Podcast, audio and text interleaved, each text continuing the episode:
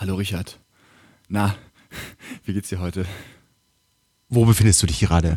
Genau, wo befindest du dich gerade? Ich ja, befinde mich gerade zu Hause. Äh, bin, wo, wo zu Hause? In Spanien Hause, oder Düsseldorf? Düsseldorf oder? Und, ähm, ja, ich schreibe ich schreib gerade ein Buch über ja. Digitalisierung und soziale Gerechtigkeit, Einführung des bedingungslosen Grundeinkommens. Wie war deine Woche? Das ist ein guter Einstieg. Ja, die haben es echt geschafft und wir übernehmen den jetzt. Meine Woche war, ja, geht so. Es ist brutal viel los, muss ich sagen. Es ist brutal viel los. Ja, bei dir hast du Es ist brutal viel los, wirklich. Also, äh, es ist, äh, wir sind schon drauf, oder? Wir, wir fangen jetzt an. Ja, ja, wir sind schon mittendrin. Wir sind schon das mittendrin. War der Code. Äh, ja, bei mir ist wahnsinnig viel los. Also, ich, ähm, ich weiß gar nicht genau, wie ich sagen soll. Es ist so viel los. Ich äh, hatte seit, seit gefühlten Jahren nicht mehr wirklich Zeit, äh, mal irgendwie kurz durchzuatmen, obwohl das nicht, natürlich so nicht stimmt. Ich hatte schon mal irgendwie äh, einen Abend frei oder so, aber es ist äh, gerade sehr, sehr, sehr, sehr, sehr viel los in meinem Leben. Und das ist anstrengend, aber es verheißt auch viel Neues und vielleicht auch Gutes. Und von dem her ähm, bin ich jetzt sehr gespannt, was in Zukunft kommt. Wir nehmen das letzte Mal in diesem Studio auf. Das heißt, äh, wenn es nächstes, nächste Woche, nächstes Mal ein bisschen halt, liegt es daran, dass wir in einem deutlich größeren Raum aufnehmen, der eben auch mehr Möglichkeit äh, gibt zum Schallen. Wir werden vermutlich genauso eng beieinander sitzen wie jetzt auch, also fast schon Schoß auf Schoß und verschlungen. Aber dennoch, der Raum gibt der natürlich Raum dann mehr größer und dann halt, Resonanz, halt, halt mehr zurück, genau. Ja. Das ist, immer, das ist immer das Problem bei diesen Schlössern. Ja, wer kann, der kann, sagt man in wer, Bayern. Wer kann, der kann.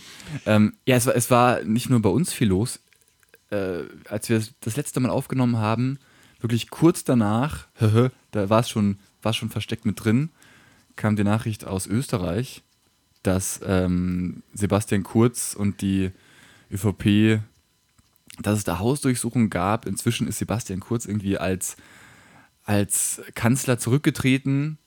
Das ist so ein, so ein halber Rücktritt, weil er ist noch äh, Fraktionsvorsitzender und Parteivorsitzender, glaube ich.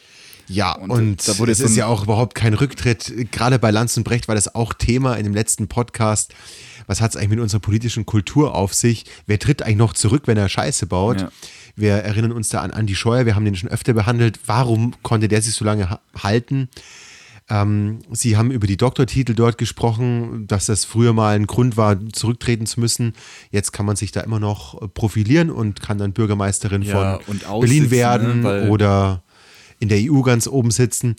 Ähm, ich will es nicht zu weit treiben. Wir waren bei Sebastian Kurz. Ja, und der, der Mann ist letztendlich also bewiesen durch und durch korrupt, hat äh, Zeitungen bestochen, hat Meinungsumfragen naja, gefälscht.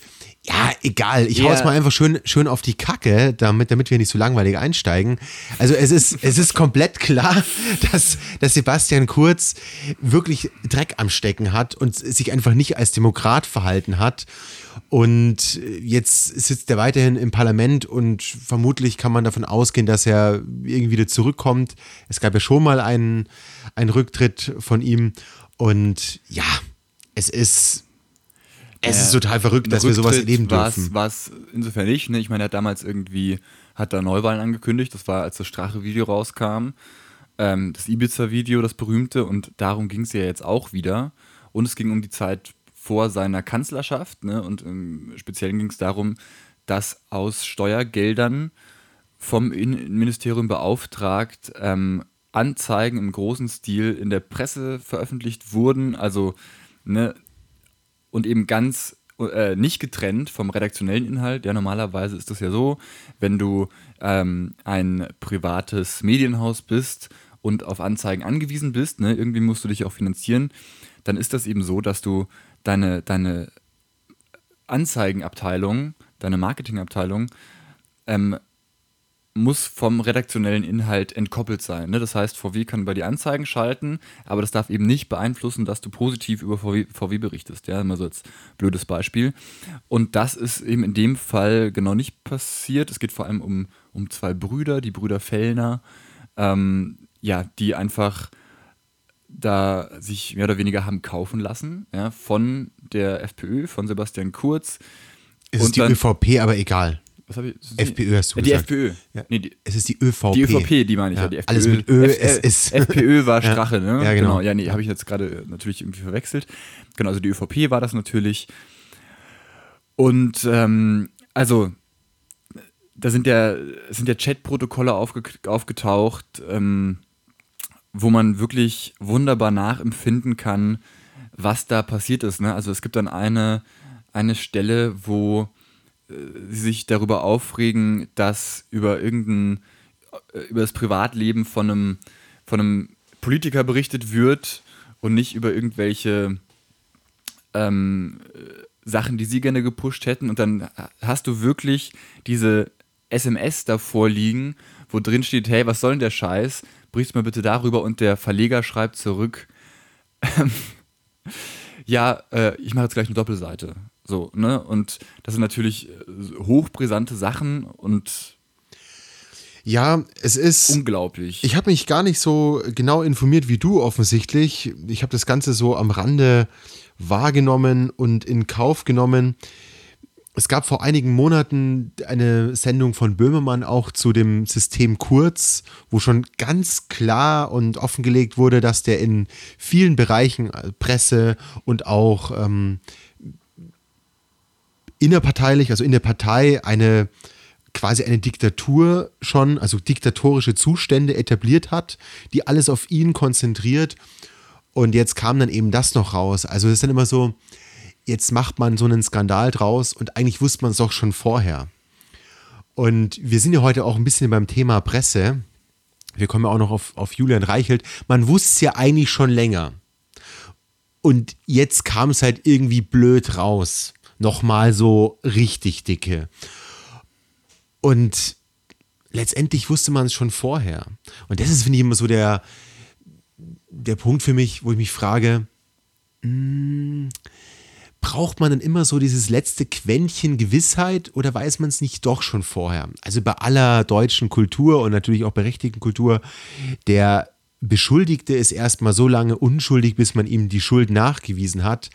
Gerade wenn es um solche Geschichten geht, wie, wie Politiker in Demokratien und Journalisten, nennen wir mal die Bildzeitung oder Julian Reichel noch einen Journalisten, Propagandajournalismus das, das vielleicht. Kann man, das kann man schon so nennen, so, ja. Genau, also Julian Reichelt hat hier durchaus seine muss man, verdient als muss man eben, Ja, so ist es, ja. so ist es. Ähm, die hat er sich aber jetzt auch schön meiner Ansicht nach wieder abgelegt durch sein Verhalten, so.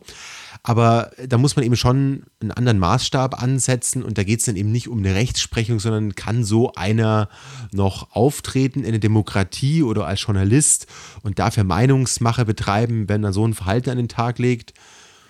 Hm, also, ja. ähm, ich finde, also was ich, was ich interessant finde, ist, dass wir gesehen haben jetzt in den letzten zwei Wochen, drei Wochen, dass wir jetzt so zwei relativ junge Typen haben. Und ich glaube, da gibt es gewisse Parallelen, die ähm, super interessant sind, weil beide sind so Mitte 30.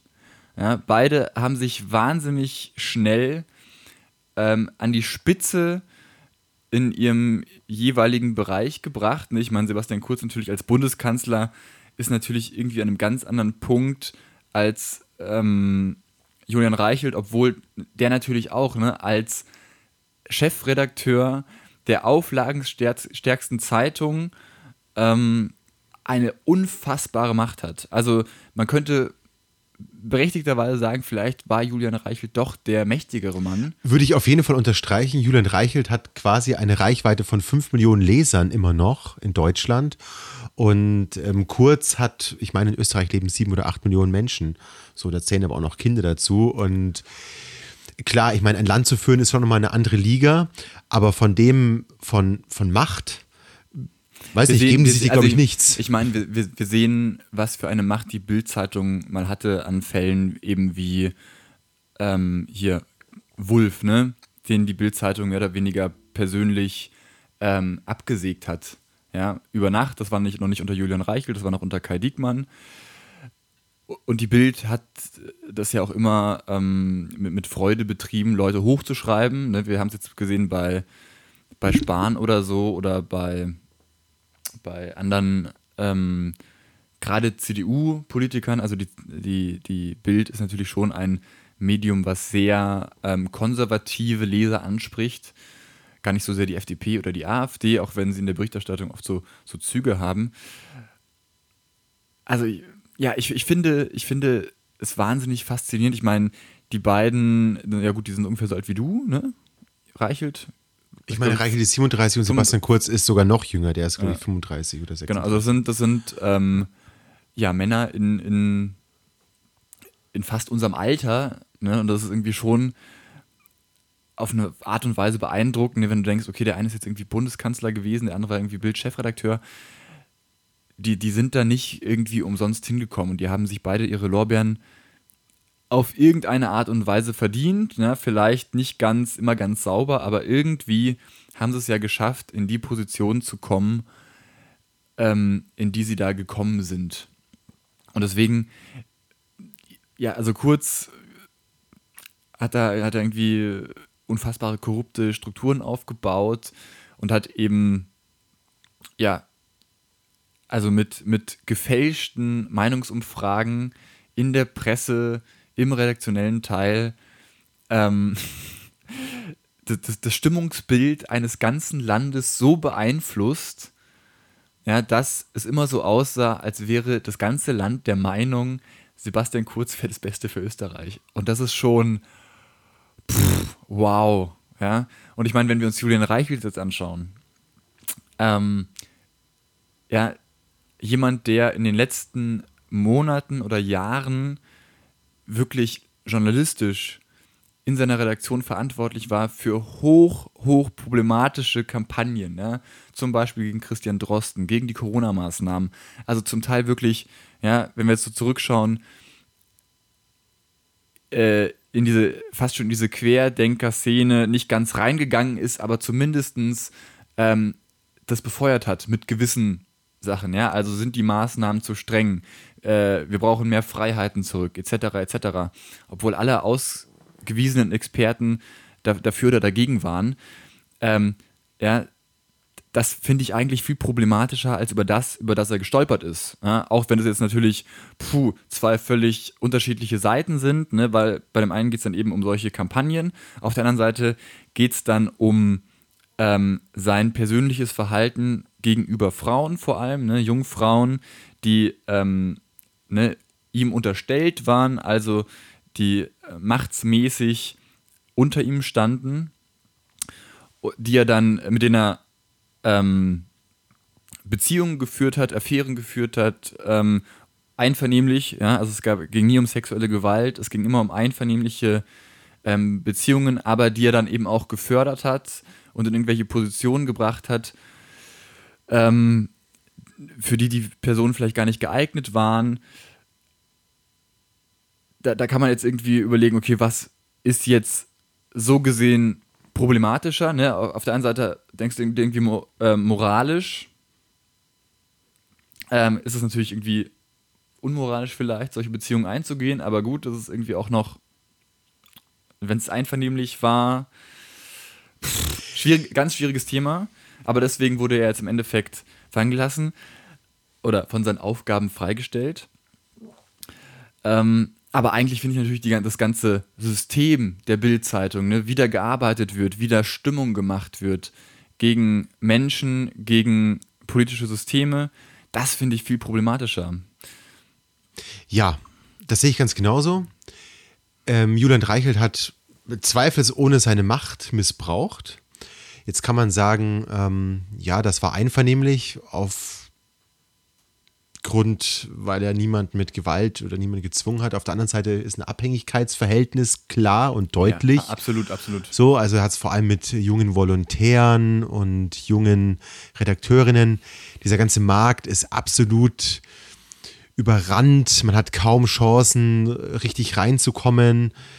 Überhaupt die ganze Druckpresse ist in den, ist in den Jahren, ist in den letzten Jahren rückläufig.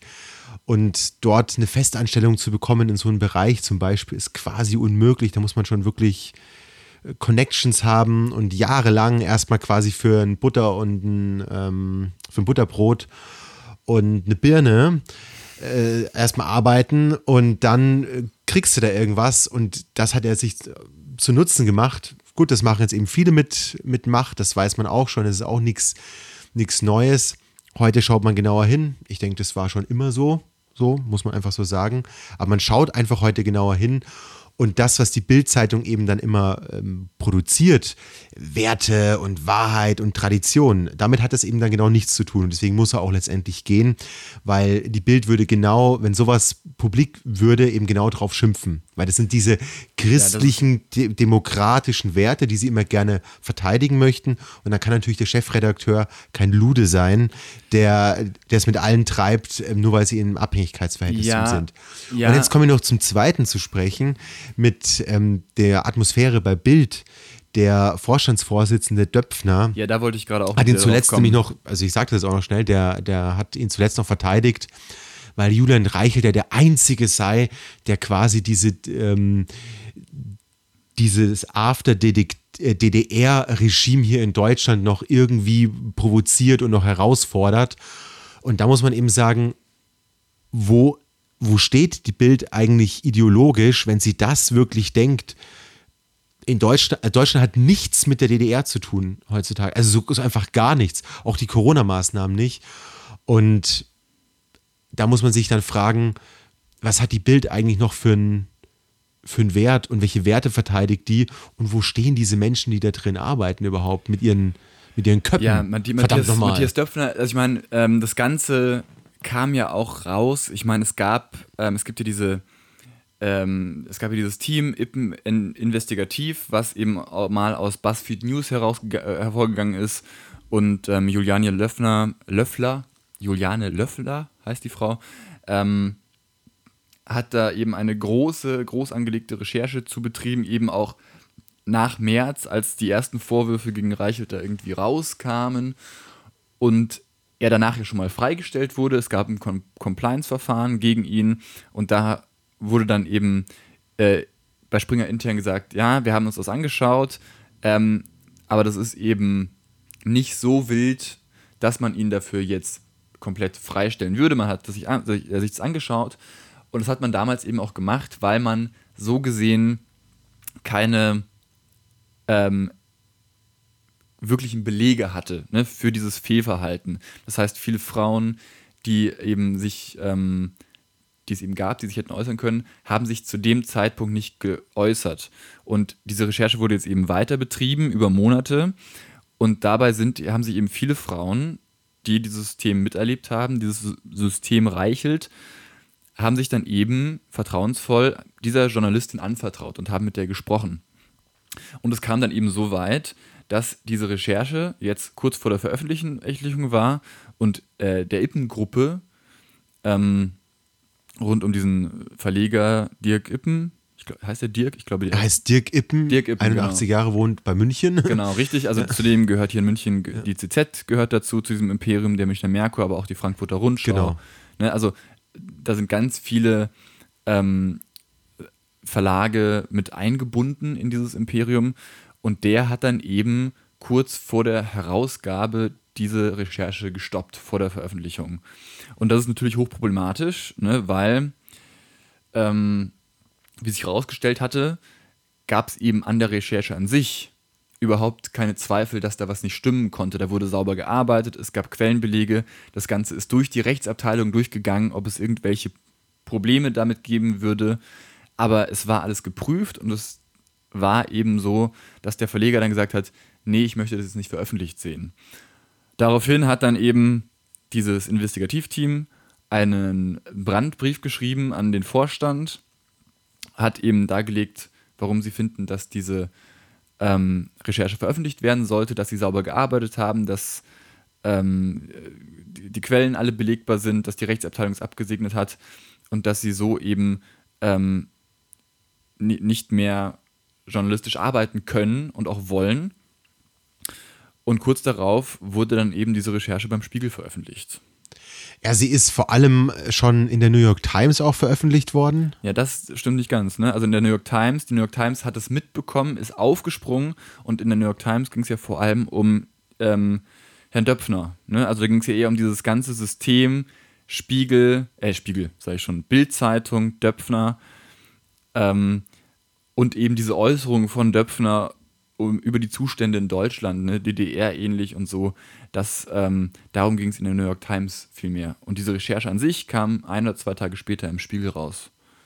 Okay, ich hatte es anders gelesen. Ich hatte es so gelesen, dass die ähm, dieses Ippen-Investigativ-Team auch mit der New York Times zusammengearbeitet hätte, so habe ich es gelesen. Aber sei es drum, ähm, sei es drum.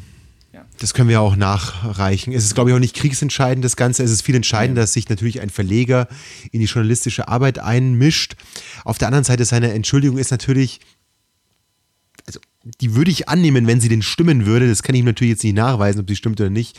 Er wollte keinem Konkurrenten, weil die Bild ist natürlich in München auch ein Konkurrenzblatt, keinem Konkurrenten schaden. Und ansonsten sind es aber auch die Verstrickungen diese, zwischen, die Reichelt, zwischen Reichelt und Ippen, dass da jetzt irgendwelche männerfreundschaftlichen Verstrickungen gäbe, ist es noch nicht so klar. Aber es ist ja, äh, die, die Entschuldigung ist ja, also er, genau, er hat gesagt, ähm, er möchte keinem Konkurrenten schaden, so ungefähr nach dem Motto, ne, ähm, wir halten uns von euch fern, ihr haltet uns von uns fern, ne, und so wenden wir Schaden voneinander ab und von der ganzen Branche. Ja, und man darf ja nicht vergessen, ähm, Herr Döpfner ist natürlich auch der Vorstand der deutschen Verleger. Ne? Also es ist ein Gremium, es wird gewählt und da ist Döpfner natürlich der Vorstand.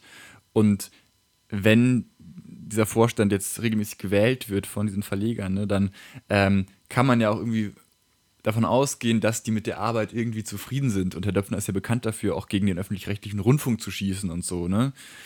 Also mit Gut, Vorsicht, mit Vorsicht zu genießen. Es ist alles mit Vorsicht zu genießen. Die, die ähm, Aussage ist natürlich absolut schädlich zu sagen, da ist ein Missstand aufgedeckt worden und es ist nun mal die Aufgabe von Journalismus, ordentlich zu recherchieren, auch ne, in der eigenen Branche. Und wenn da Missstände aufgedeckt werden, das Ganze sauber recherchiert ist, belegbar ist, dann muss das natürlich auch veröffentlicht werden, gerade wenn es um solche Themen geht.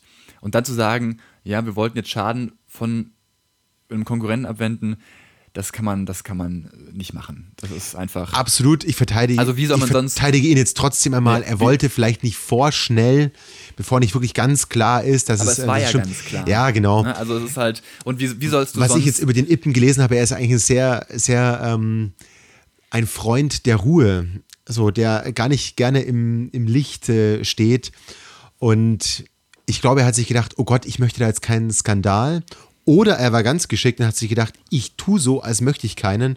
Und es ist eigentlich ganz klar, dass natürlich daraus dann ein Skandal wird, weil wenn sich der Verleger einmischt in journalistische Arbeit, dann hast du ihn und dann wird erstmal überhaupt bekannt, was du da für ein Team hast. Weil ich kannte Ippen investigativ davor nicht. Jetzt kenne ich sie. Ähm, ich kannte aber dafür Julian Reichelt und wir hatten schon zuletzt öfter ähm, Bild TV und haben immer wieder über die Bildzeitung gesprochen, was das für ein Blatt ist, was es für Werte und vor allem für eine soll ich sagen, ja, also Bild steht für impulsive Berichterstattung, aufmerksamkeitserhaschende Berichterstattung und ist das noch, ist das noch okay, was die betreiben? Und die Bild wird zig hunderte Male pro Jahr kritisiert vom Presserat für ihre Berichterstattung und für ihre Wortwahl auch.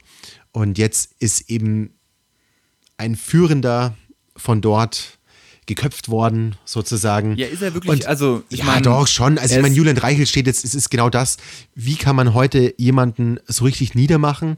Man wirft ihm, ähm, sag ich mal, sexuelles Fehlverhalten vor, weil damit ist er moralisch durch. Ja, er Oder Steuerhinterziehung. Genau, aber er ist moralisch eben nicht durch. Ja, ne? sehe ich absolut. Sehe ich, ja. also ich, ich finde, ich, ich glaube, ähm, wäre es jetzt eine Harvey Weinstein-Geschichte gewesen, Ne? Oder etwa, also, und ich meine, es kommt natürlich zu einem gewissen Grad hart daran, ne? Weil bei Weinstein hat man auch ähm, danach irgendwie Mails gefunden oder so, wo es den Anschein hatte, dass irgendwelche Affären ähm, einvernehmlich waren. Ja? Gab es auch, allerdings ging es da auch immer um Macht und immer um, ne, Frauen sind abhängig von ihm.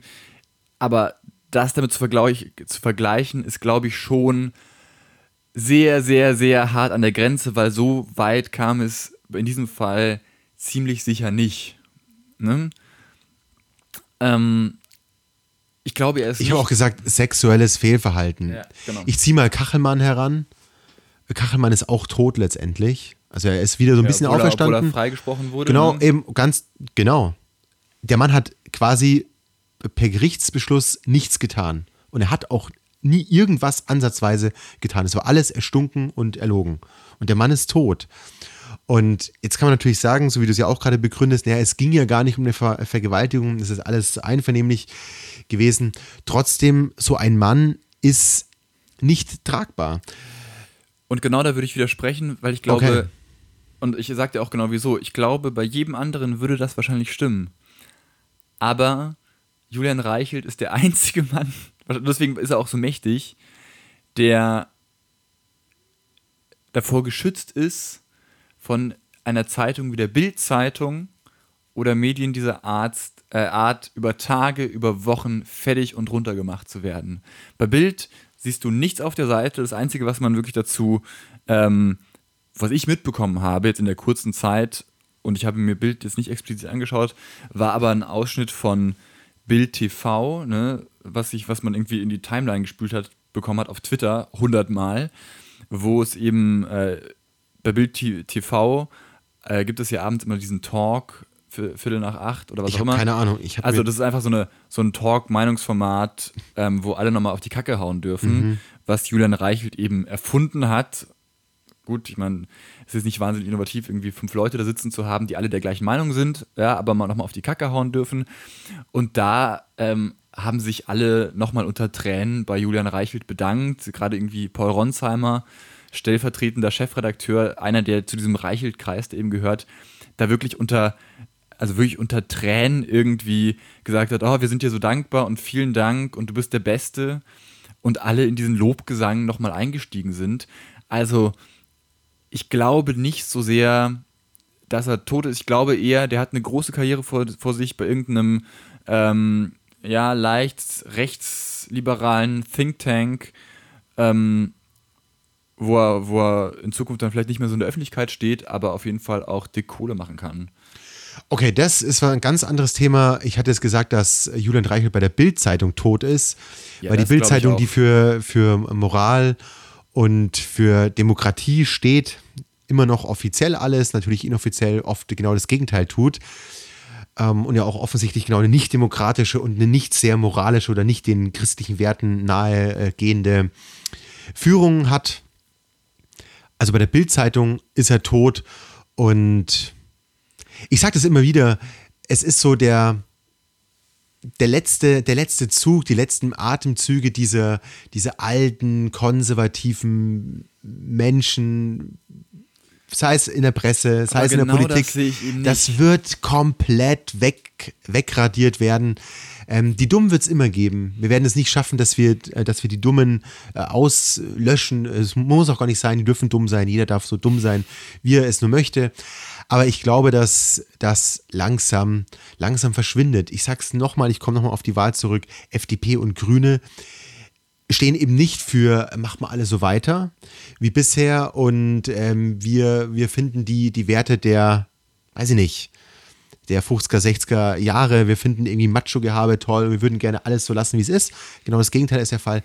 Und da glaube ich einfach, die Generation wird wegsterben. Wir hatten es letztens schon, die die Abgehängten, ich nenne sie jetzt mal die AfD-Wähler, die sowieso am liebsten einfach nur meckern würden, die aber werden genau bleiben. Das, das, aber, aber, genau das sehe ich jetzt nicht so. Absolut. Krass. Also absolut auch, also auch Lanz und Brecht dazu zu dem Thema Konservativismus absolut eindeutig.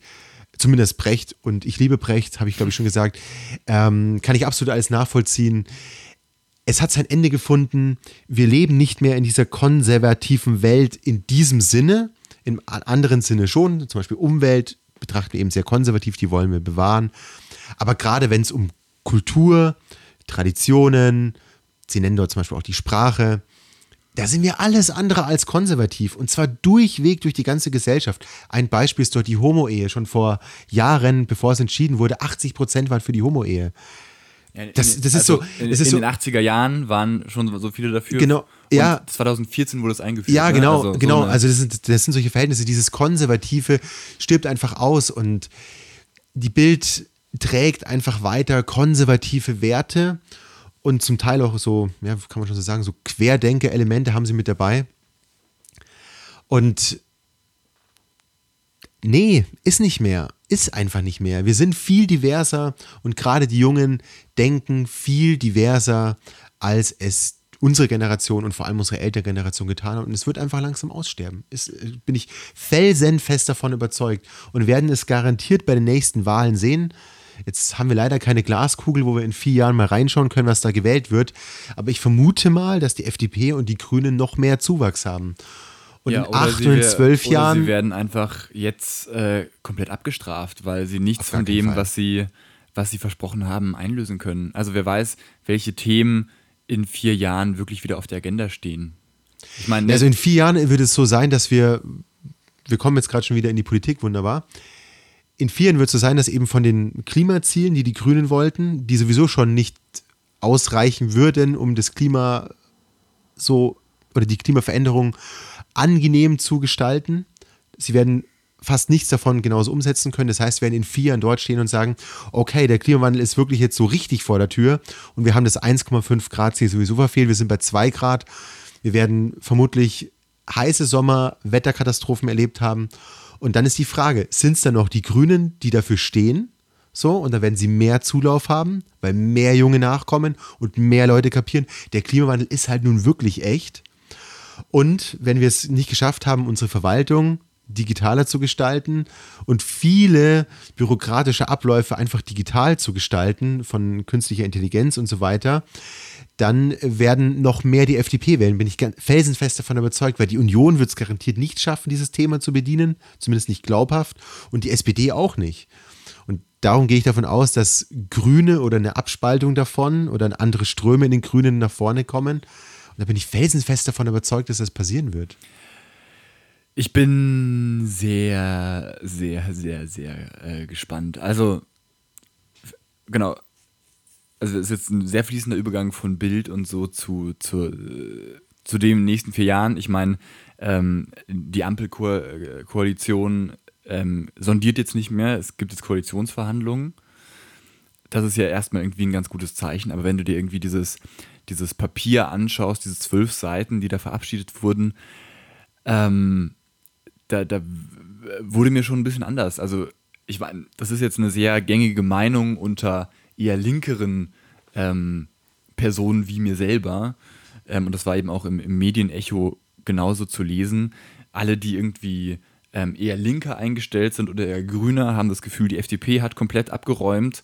Und alle, die eher ähm, in der Mitte oder so ne, auf, de, auf den Seiten der Union stehen, sagen, es ist ein krasser Linksruck und ein, das Papier grenzt an Sozialismus, was da verabschiedet wurde.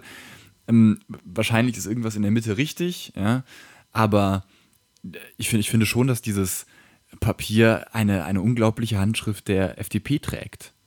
Also keine Steuererhöhung vom Tisch, ja. Ähm, keine, also genau, keine Steuererhöhungen, ne? Ähm, äh, ja. Oh, das, das war es dann eben auch schon. Nee, ähm, noch mehr. Ja, also genau, aber das ist so das Hauptthema und jeder musste erstmal so sein, sein Thema irgendwie durchbringen. Also die Grünen haben es zum Beispiel geschafft, den, ähm, die CO2-Neutralität schon auf 2030 zu äh, bestimmen. Das war davor äh, nicht klar, dass das gelingt. Also da ist zum Beispiel der Punktsieg für die, für die SPD und für die Grünen zusammen 12 Euro Mindestlohn. Wenn man das mal so also ja, ist eine Steigerung von über 20 Prozent. Huiuiui, muss man auch mal sagen. Ja. 20 Prozent Gehaltserhöhung, wer hat das zuletzt bekommen? Hm. Also, hm, da ja, musste die FDP wahrscheinlich auch sehen, Abstriche dass du, machen. Dass du eigentlich 14 Euro mindestens brauchen würdest. Ne? Ja, aber das sind, das sind jetzt alles Fan, äh, Fantasien und es ging ja um, um klare Verhandlungen. Was haben ja. die anderen gewollt? Und die einen haben das geholt und die anderen haben das geholt und am Ende kommt sie in den Koalitionsverhandlungen noch was, was kommt am Ende bei rum. Und die FDP hat halt diesen Ansatz, keine, Steuer, keine Steuererhöhungen. Diese ganze, also auch Klimarettung und so weiter muss halt über Innovationen gelingen und das muss dann eben eher nicht über Steuererhöhungen, sondern über Entlastungen, zum Beispiel für Startups und so weiter. Genau, gehen. aber was, das ist halt der Ansatz. Genau, also, aber eben dann ganz einfache Sachen, ne, Sachen, die sofort umzusetzen gewesen wären. Also Tempolimit 130 zum Ja, es ist Wahnsinn, ne? dass es nicht geht. Es ist der absolute es Wahnsinn, ist, dass es, es nicht ich, geht. Ich verstehe nach, ja. ich, ich, ich, verlinke hier ein Video, da mache ich jetzt hier sofort einen Marker rein, damit ich das nicht vergesse. Ähm, ich verlinke ein Video von ähm, Harald Lesch, ne? der ganz klar und sachlich erklärt, warum man das einfach machen sollte und warum es so einfach ist ne? und wie viel Tonnen CO2 wir einsparen würden, ja. ohne irgendeine blöde Innovation zu brauchen, sondern einfach ein Schild aufzustellen, wo drauf steht, hey, Tempolimit 130, wie im fucking Rest von Europa auch. Ja, und fast es, fucking Rest der Welt. Fucking Rest der Welt. Ja. ja. Also wie kann das denn sein, dass wir, dass wir es nicht schaffen zu sagen, ah, ja, Tempolimit 130, ne, wir, wir, die Leute sind sicherer, es ist weniger Stress im Straßenverkehr, wir haben nicht so viel CO2, was in die Luft geblasen wird. Wieso, wieso ist das nicht möglich in Deutschland? Ich, ich, es also geht es in meinen Kopf nicht rein. Das wundert mich eigentlich, dass in deinen Kopf nicht rein, wenn du eigentlich oft Verständnis hast naja, für diese meine, Leute. Ich, immer, aber, aber es, es ist genauso, mir geht es ganz genauso. Es geht, also ich meine, das sind, das sind so eben diese Menschen, ne, wenn wir, weil wir eben über Reichelt und Bild gesprochen haben und Döpfner. Döpfner ist genau dieser Typ, ähm, der äh, über, über Jahre gegen dieses Tempolimit wettert. Ja? Also es gibt eine ganze Reihe von Tweets, wo er äh, immer mit dem Argument Tempolimit gegen ähm, die Grünen gewettert hat. Sein Gehalt reicht halt nicht aus als Vorstandsvorsitzender. Drum braucht er eben noch die Nebeneinkünfte der Autoindustrie. Muss man jetzt einfach mal so sagen. Und die bekommt er natürlich nur, wenn er immer schön in seinem Auflagen, auflagenstärksten Produkt immer schön gegen das Tempolimit wettert. Also es ist sozusagen vollkommen, es ist vollkommen klar. So. Und wie oft höre ich auch in meinem Verwandtenkreis, ah, der Benzinpreis kann ja wohl nicht wahr sein. Da muss ich mal sagen, ja, ihr habt vollkommen recht, der Benzinpreis ist wahnsinnig hoch und man kann sich es mit einem kleinen oder mittleren Einkommen kaum mehr leisten. Und da muss ich sagen, Gott sei Dank. Du lebst in München, wozu brauchst du hier ein Auto? What the fuck? Also, wenn ich irgendwo in Urlaub fahren will oder mal in die Berge, dann komme ich da mit einem Zug hin oder ich hole mir einen Leihwagen und der kostet dich sozusagen, wenn ich den mir nehme, immer noch weniger, als wenn ich Monat für Monat Versicherung und Steuer und was weiß ich was und Reparaturkosten habe. Könnte man alles machen. Aber nein, der Deutsche braucht sein fucking Auto und muss dann nach, von München nach Augsburg, wenn frei ist, dann mit 200 Sachen über die Autobahn brettern. Warum zur Hölle ist das so? Und ich sehe es ganz genauso. Alle Länder in Europa kommen irgendwie klar, dass die Autos mit 120 oder 130 oder 110 oder sogar manchmal mit 90 km/h fahren. Und da ist die Welt auch nicht untergegangen. Aber das ist so, nimm den Amis ihre Waffen. Geht halt nicht. Nimm den Deutschen ihre Autobahn.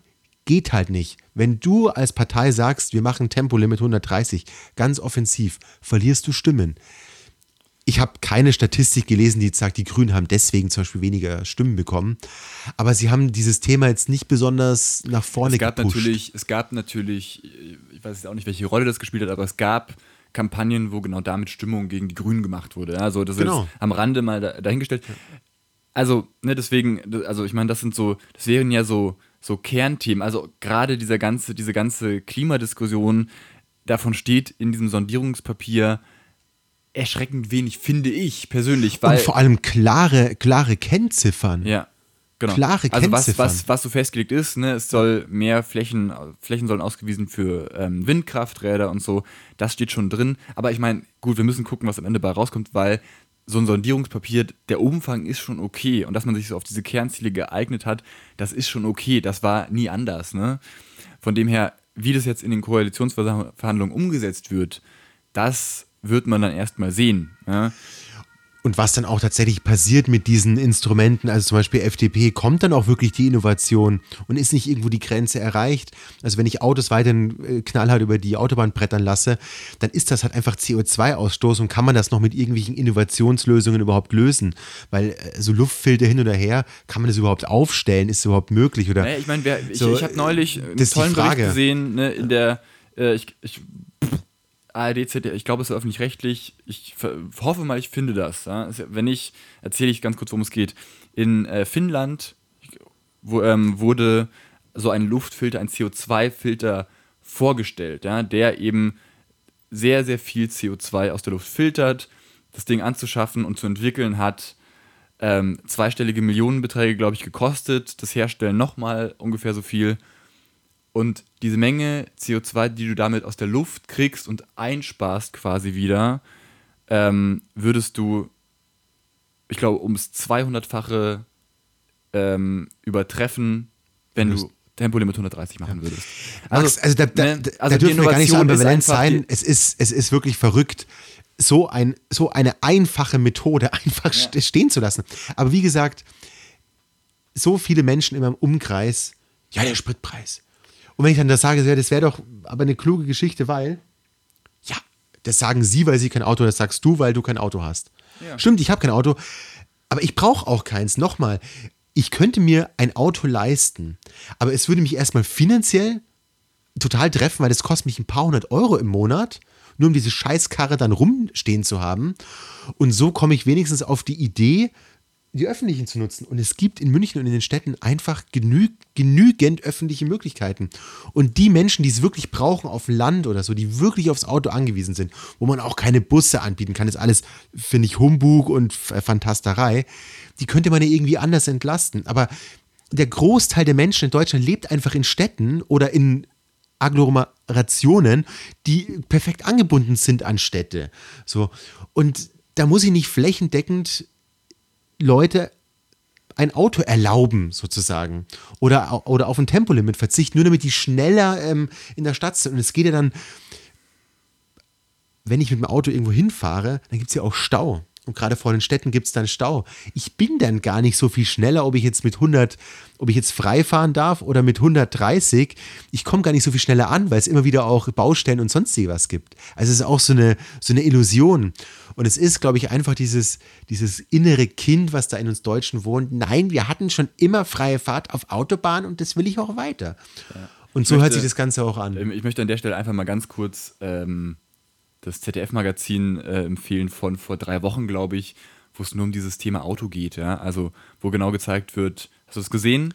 Offensichtlich nicht. Also, da geht es wirklich, ich glaube auch, ähm, durch die gesamte Sendezeit eine halbe Stunde darum, warum ne, der Deutsche und sein Auto und wie sah das eigentlich vom Zweiten Weltkrieg aus. Und nach dem Krieg hat man dann die ganzen Straßen quasi umgebaut, ähm, dass sie komplett autofreundlich ähm, waren und mehr oder weniger menschenfeindlich. Ne? Also der Mensch wird irgendwie an die Seite gedrängt. Ja, habe ich gesehen, dass auch das Aufkommen der Spielplätze war in dieser Zeit, weil genau, die richtig. Kinder nicht mehr. Weil die Kinder haben davor auf der Straße ja. gespielt und danach ja. hat man sie dann, musste man extra Flächen schaffen, ne, um damit das Auto frei fahrt hat. Ja. Also so in die Richtung, äh, auch das packe ich in die Podcast-Beschreibung. Auch hier mache ich mir eine, eine, Markierung rein, damit ich das nicht vergesse.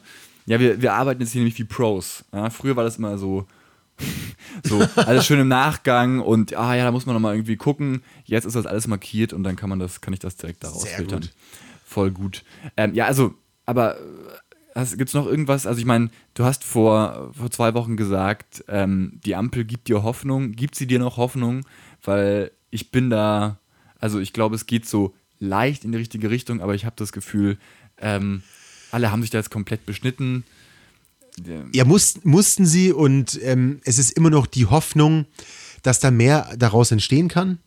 Erstmal in, in vielen Punkten enttäuschend, also aus ja, jeder Sicht. Ganz, ganz enttäuschend. Aus jeder Sicht, vor allem hinsichtlich Klimaziele, da ist einfach wirklich, da ist nichts festgeschrieben und da hätte man viel mehr, viel mehr machen müssen. Also wie zum Beispiel Tempolimit, nochmal. Man hätte ein ganz klares Ziel, wann wann müssen wir CO2-neutral sein, ähm, wann muss die, die Autoindustrie zum Beispiel auf den Verbrenner, auf die Entwicklung von Verbrennern verzichten, wann dürfen keine Verbrenner mehr zugelassen werden, viel, viel früher. So, da hätte man viel mehr machen können. Ansonsten weiß man halt noch nicht so, was daraus entsteht. Es war eben klar, dass die Positionen eben in vielen Dingen nicht vereinbar sind. Die einen wollen eben massive Investitionen, also Steuererhöhungen, die einen wollen genau das nicht. Also da kann ja nur Murks erstmal rauskommen, so im ersten Moment. Und ähm, ja, aber zum Thema wie, wie Mindestlohn ist doch ein gutes Signal. Ist doch ein gutes Signal, dass man sich darauf auf ein klares Ziel gleich geeinigt hat. Und ja, muss man aber auch sehen, was das dann tatsächlich bedeutet, weil wir haben ja auch gerade eine Inflation, was dann 12 Euro überhaupt wert sind.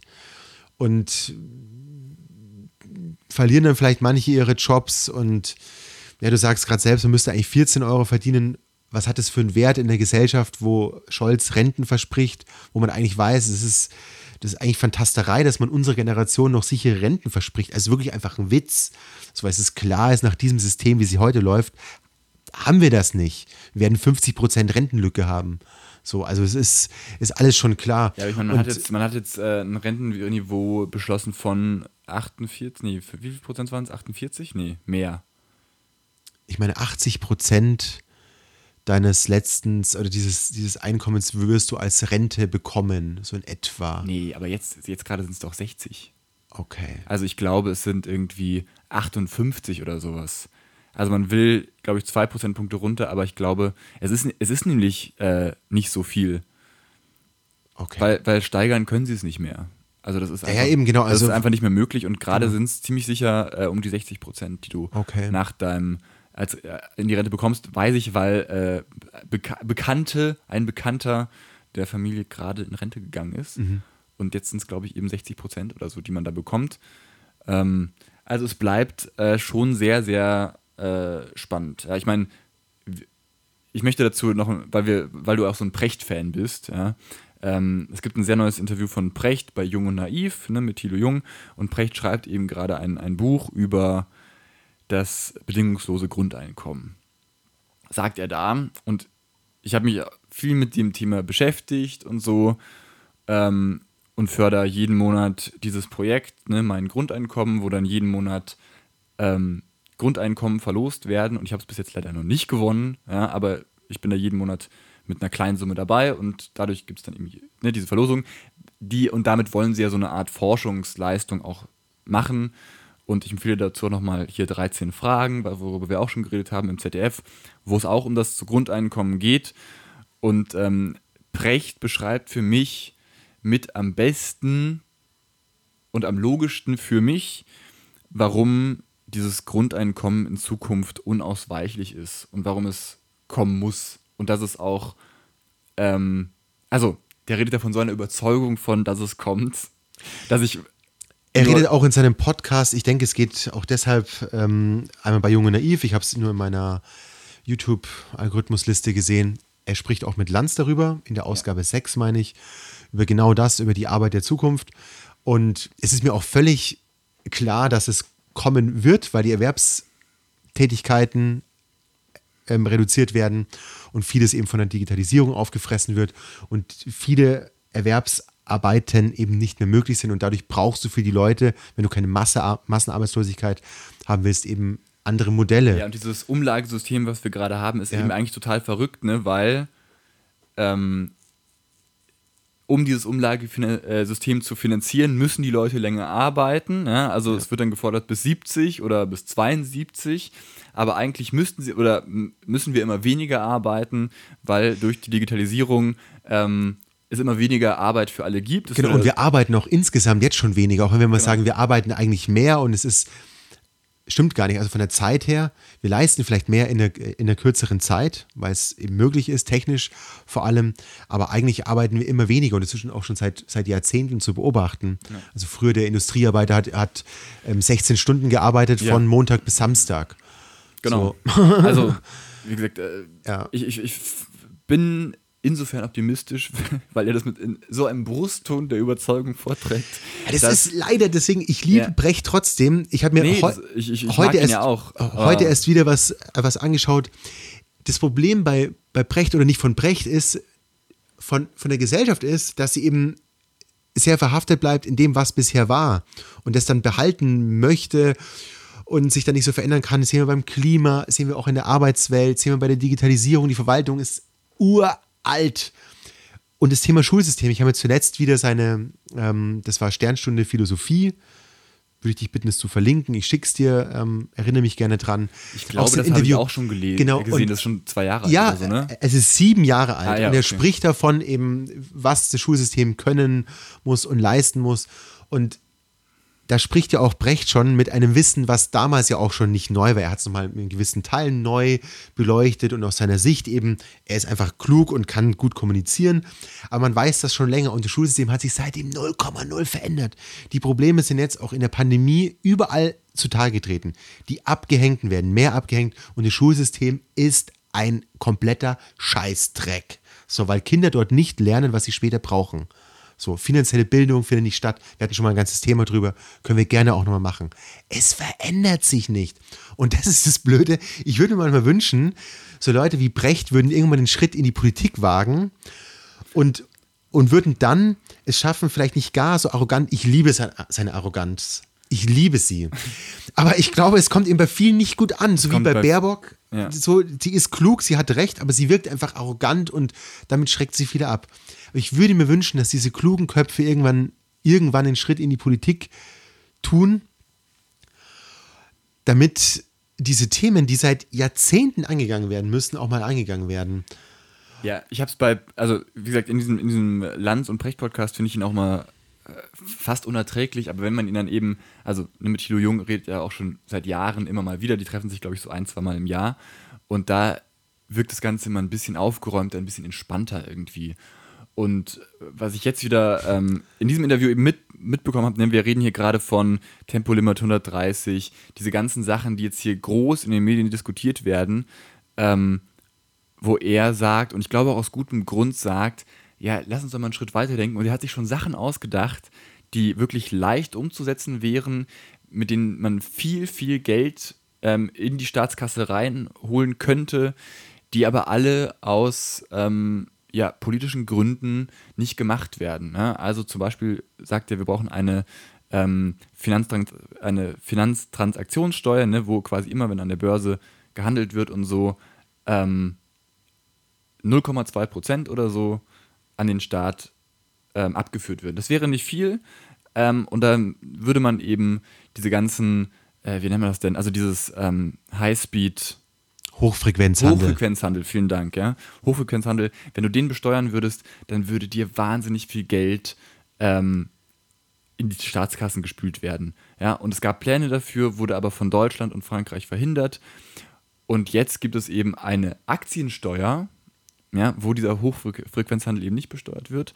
Aber wenn du ja, jetzt Aktien kaufst und so, dann musst du das versteuern. Also es werden wieder genau die falschen besteuert. Das Geld wird immer von den falschen, genau. in Anführungsstrichen, ähm, ja. abgezwackt. Ja? Und ich glaube, das ist ähm, so ein Problem. Ja, also ich glaube, so, so, solange die, die Reichen, die, also die Superreichen, ja, nicht von selber draufkommen, okay, wir brauchen jetzt in gewisser Weise eine Umverteilung, weil ansonsten rollen hier bald unsere Köpfe, ja. Wir stehen hier kurz vor einer, einer Revolution, ja, aller französischer Revolution vielleicht. Das sagt er auch so schön. Das ist ja. eben das, was, was in Deutschland glücklicherweise der Zweite Weltkrieg geschaffen hat, dass im Zweiten Weltkrieg so eine Zäsur war.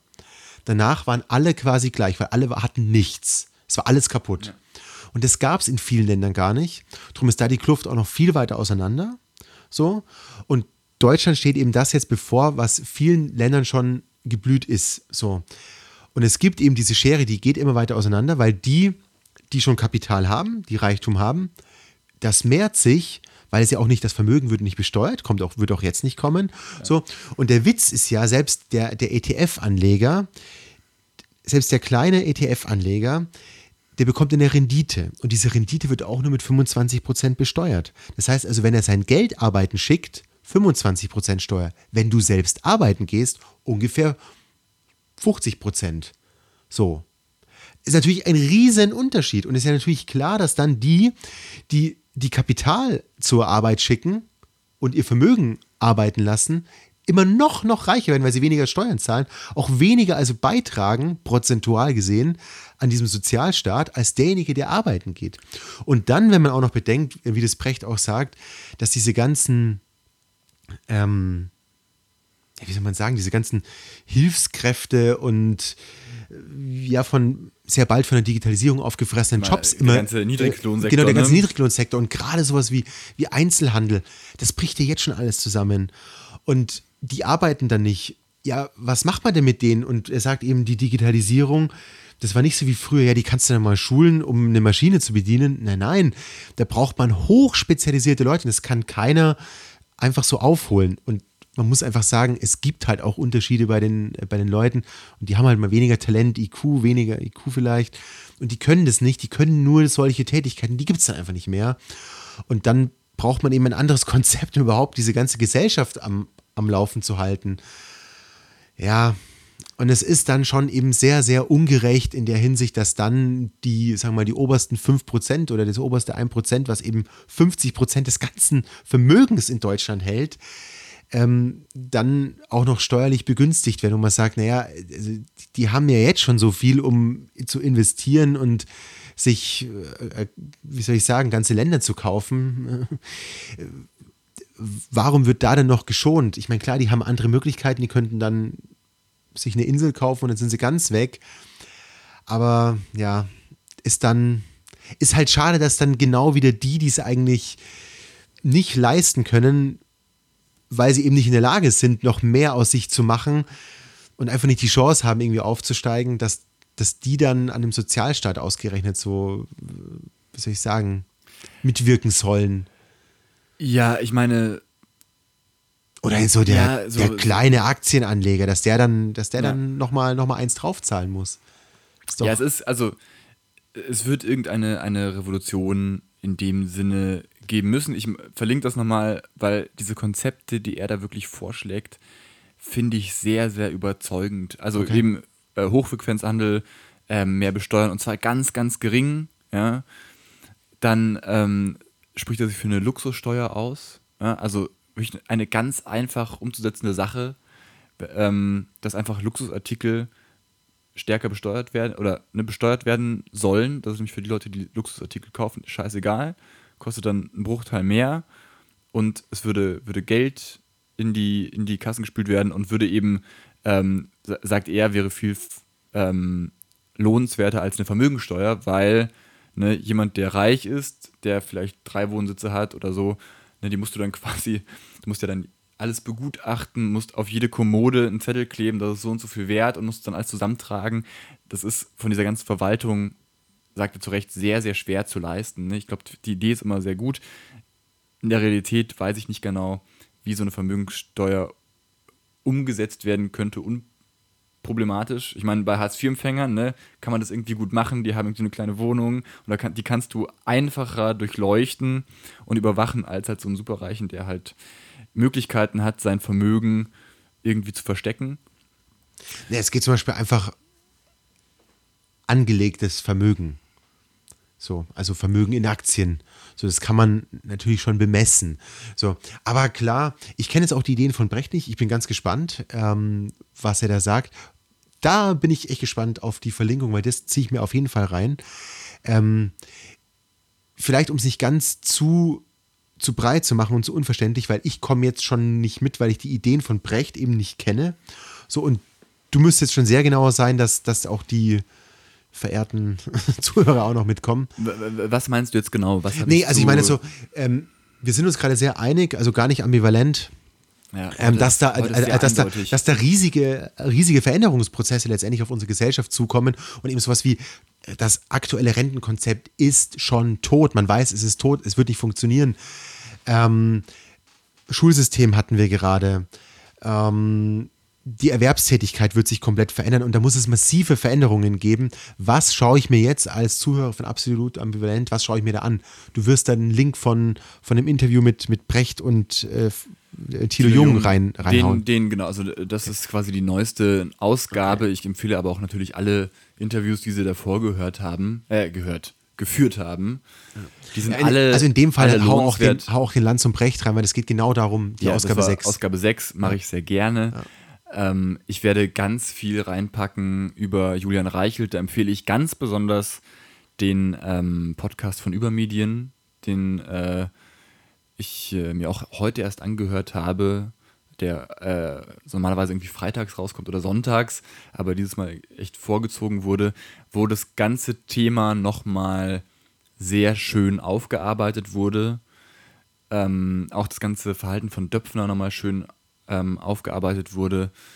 Ich ähm, werde was reinpacken zu Sebastian Kurz. Auch dazu habe ich ähm, mir ganz, ganz viel angeguckt und ähm, bin einfach, also es war also auch insofern einfach eine, eine ganz volle, volle Medienwoche. Und ich äh, hatte gar nicht so viel Zeit, mir das irgendwie alles anzugucken und habe jetzt wirklich so in den letzten zwei, drei Tagen mir ganz, ganz viel dazu reingezogen. Ähm, und das so gebündelt ist schon echt ein Hammer. Und da ist die Sondierung und jetzt Koalitionsverhandlungen wirklich ein bisschen untergegangen. Ja, ähm, ich habe jetzt noch eine Empfehlung von Harald Welzer. Ja, ist mir auch. Ist mir bekannt auch durchs Studium. Meine Soziologiedozentin hat den geliebt, auch, kann man so sagen. Auch Philosoph, ne?